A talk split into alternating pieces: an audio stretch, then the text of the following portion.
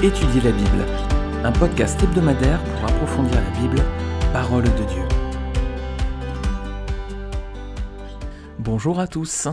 C'est le week-end et le week-end, et eh bien voilà, on a cette bonne habitude de se retrouver à travers un épisode de podcast pour étudier la Bible ensemble, pour étudier la parole de Dieu, sonder les Écritures, méditer des passages de façon un peu approfondie, histoire d'essayer de bien comprendre ce que Dieu veut nous dire à travers sa parole qui est la Bible.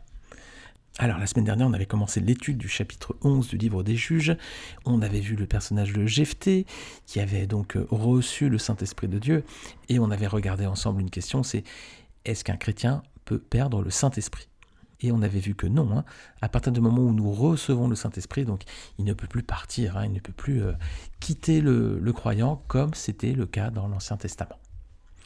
Alors voilà qui est une belle assurance pour nous parce qu'on sait qu'on a nos hauts, qu'on a nos bas, mais que Dieu lui est fidèle, il ne bouge pas et quand il nous aime, c'est inconditionnel et ça n'évolue pas. Donc son amour pour nous reste identique et donc le Saint-Esprit ne va pas nous quitter même si parfois on est dans des moments un peu de désert spirituel. Alors on va voir un dernier aspect les amis et c'est le titre de ce podcast. À quel moment un chrétien reçoit-il le Saint-Esprit de Dieu? Voilà. Eh bien, on a lu un verset précédemment dans Éphésiens chapitre 1 verset 13 qui nous l'a précisé. Je vais relire ce verset. En lui, donc en Jésus, vous aussi, après avoir entendu la parole de la vérité, l'évangile qui vous sauve, en lui, Jésus, vous avez cru et vous avez été marqué de l'empreinte du Saint-Esprit qui avait été promis. Alors donc, voilà, à quel moment on reçoit le Saint-Esprit ben, Il faut avoir entendu l'évangile et avoir cru en Jésus. Et alors, on est marqué du sceau de l'Esprit. Donc ça veut dire, les amis, qu'aujourd'hui, on ne reçoit pas le Saint-Esprit lors d'une manifestation forcément spectaculaire, accompagnée peut-être de signes prodigieux comme un parler en langue ou ce genre de choses. C'est vrai que ça a été le cas dans la Bible au début de l'Église. Dans le livre des Actes, on voit cela notamment. Pourquoi? Parce qu'il fallait des signes forts pour que les gens croient et se convertissent. Ah, c'était le début de la nouvelle alliance, les amis. On, finissait l'ancienne alliance, on commençait une nouvelle alliance. On n'allait plus être dorénavant être sous la loi, on allait dorénavant être sous la grâce. Donc il fallait des signes forts. Notamment la Pentecôte, hein, quand les langues de feu descendent sur les personnes, tout le monde se met à parler en langue. Et puis c'était aussi le cas avec des païens, hein, notamment la conversion de Corneille. Regardez Acte 10, versets 44 à 47. Pierre parlait encore quand le Saint-Esprit descendit sur tous ceux qui écoutaient la parole. Tous les croyants circoncis qui étaient venus avec Pierre furent stupéfaits de ce que le don du Saint-Esprit était déversé même sur les non-juifs. En effet, ils les entendaient parler en langue et célébrer la grandeur de Dieu. Alors Pierre dit, peut-on refuser l'eau du baptême à ceux qui ont reçu le Saint-Esprit, tout comme nous? Et il ordonna de les baptiser au nom du Seigneur. Ils lui demandèrent alors de rester quelques jours avec eux. Donc là, effectivement, on voit deux passages, hein, Pentecôte et puis euh, la conversion de Corneille. Euh, voilà, c'est deux passages où les gens se mettent à parler en langue, ils reçoivent le Saint-Esprit, de façon assez spectaculaire. Mais ça n'a pas toujours été nécessaire, les amis dès le livre des actes hein, notamment. Hein. Regardez un autre texte, même époque, toujours dans les actes. Cette fois, c'est Philippe qui va rencontrer un eunuque égyptien. Alors c'est un homme qui s'intéresse à la parole de Dieu, c'est égyptien, mais il n'est pas juif, hein, donc il ne la comprend pas. Alors le Saint-Esprit va pousser Philippe juste à, va le placer juste à côté de lui, et Philippe va lui expliquer les, les textes, lui montrer qu'ils annoncent que Jésus est le Messie, qu'il est mort sur la croix pour ses péchés. Alors l'eunuque va se convertir et se faire baptiser. Regardez ce passage, c'est dans l'acte 8, versets 26 à 39. Un ange du Seigneur s'adressa à Philippe en disant Lève-toi et va en direction du sud, sur le chemin qui descend de Jérusalem à Gaza, celui qui est désert. Il se leva et partit. Or, un eunuque éthiopien, haut fonctionnaire de Candace, la reine d'Éthiopie, et administrateur de tous ses trésors, était venu à Jérusalem pour adorer. Il repartait assis sur son char et lisait le prophète Ésaïe. L'esprit dit à Philippe Avance et approche-toi de ce char. Philippe accourut et entendit l'Égyptien lire le prophète Ésaïe. Il lui dit Comprends-tu ce que tu dis? L'homme répondit Comment le pourrais-je si personne ne me l'explique? Et invita Philippe à monter à s'asseoir avec lui. Le passage de l'écriture qu'il lisait était celui-ci. Il a été conduit comme une brebis à l'abattoir, et pareil à un agneau muet devant celui qui le tond. Il n'ouvre pas la bouche. Dans son humiliation, la justice lui a été refusée.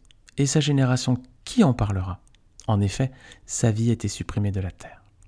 L'eunuque dit à Philippe Je t'en prie, à propos de qui le prophète dit-il cela? C'est à propos de lui-même ou de quelqu'un d'autre? Alors Philippe prit la parole et en partant de ce texte de l'Écriture, il lui annonça la bonne nouvelle de Jésus. Comme ils continuaient leur chemin, ils arrivèrent à un point d'eau. L'eunuque dit Voici de l'eau, qu'est-ce qui empêche que je sois baptisé? Philippe dit Si tu crois de tout ton cœur, cela est possible. L'eunuque répondit Je crois que Jésus-Christ est le Fils de Dieu. Il fit arrêter le char. Philippe et l'eunuque descendirent tous les deux dans l'eau, et Philippe baptisa l'eunuque. Quand ils furent sortis de l'eau, l'Esprit du Seigneur enleva Philippe, et l'eunuque ne le vit plus. Il poursuivit sa route, tout joyeux. Alors vous voyez, on voit, cet homme ici, hein, cet eunuque, donc qui confesse le Seigneur Jésus-Christ, donc il se convertit, hein, il dit bien Jésus-Christ est le Fils de Dieu, et puis il le confesse publiquement. Hein. Alors du coup, on voit bien ici que cet homme euh, se convertit, il dit bien que oui, je crois que Jésus-Christ est le Fils de Dieu, il le proclame, et donc il se fait baptiser. Est-ce que cet eunuque s'est mis à parler en langue Non, hein Pourtant, est-ce qu'il est bien converti? Bah oui, il a repris les étapes vues précédemment. Hein. Verset 35, il a entendu la bonne nouvelle de l'Évangile. Et verset 37, il a cru que Jésus est le Fils de Dieu. Alors il est converti, sauvé et baptisé. Alors, vous voyez qu'il n'y a pas eu de manifestation spectaculaire, et pourtant c'est à la même époque hein, que Corneille et les, euh, langues de la Pentecôte, hein. on est vraiment dans la, même époque ici. Alors, le texte n'indique pas, c'est vrai que le Saint-Esprit est descendu sur lui, mais on voit quand même que sa vie est transformée. Hein, verset 39, il poursuivit sa route tout joyeux. Voilà, cet homme a reçu le Saint-Esprit.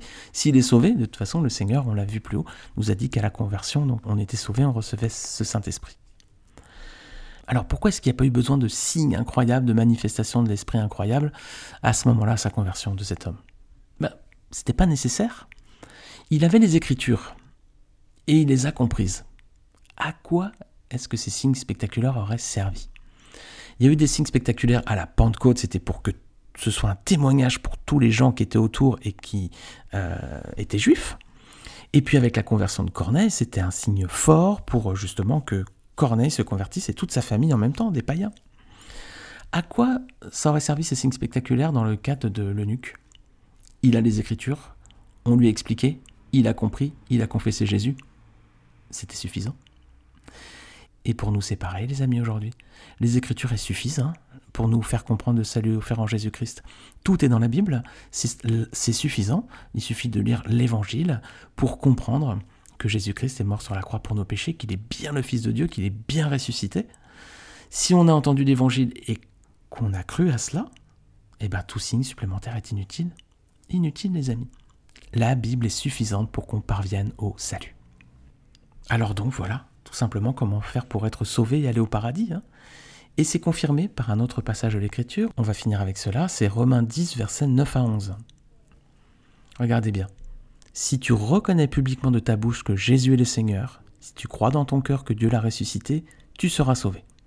En effet, c'est avec le cœur que l'on croit et parvient à la justice, et c'est avec la bouche que l'on affirme une conviction et parvient au salut, comme le dit l'Écriture, celui qui croit en lui ne sera pas couvert de honte.